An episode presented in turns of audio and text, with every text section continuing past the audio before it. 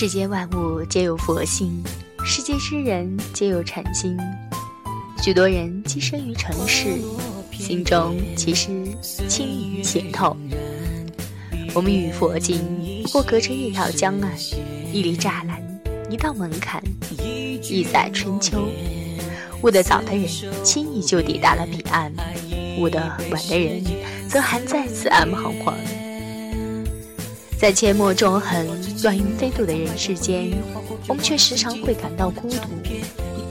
心辽阔的没有边际。如果把想要说的话、想要爱的人、想要做的事，镶嵌在一株菩提中，看着它随流年一起长成参天的回忆，这样是不是就可以填补人生玄妙的虚空？在岁月迂回的巷陌，我们难免越迷津堵，而那些长满青苔的山林古刹，则是你我一夜的归宿。总有钟鼓回荡在黄昏的路径，悠然而飘渺，像是一种无言的召唤。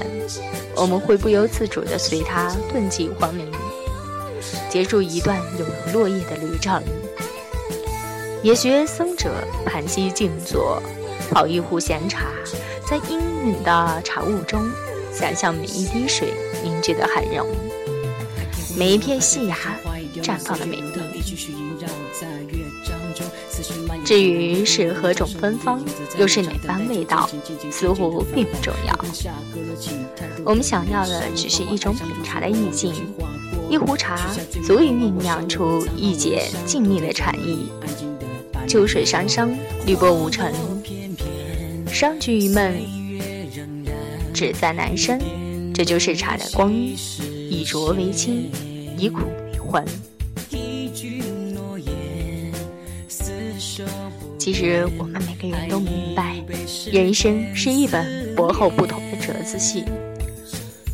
无论你以哪种方式、哪种心情、哪种演技，从开始到落幕，每个章节和片段。都是你必然要完成的。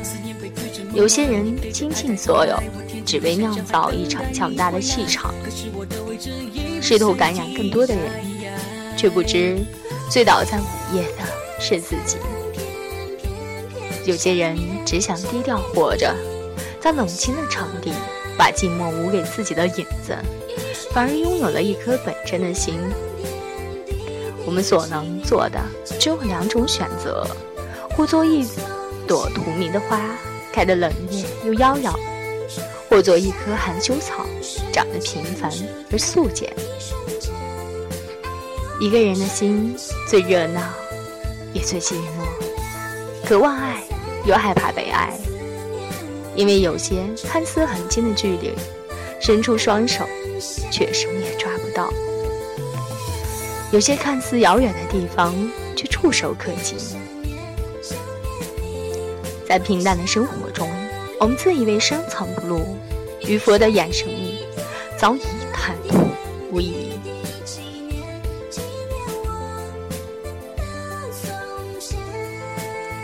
我们之所以愿意心向菩提，是因为佛有着高远的悟性和智慧，他宽容而慈悲。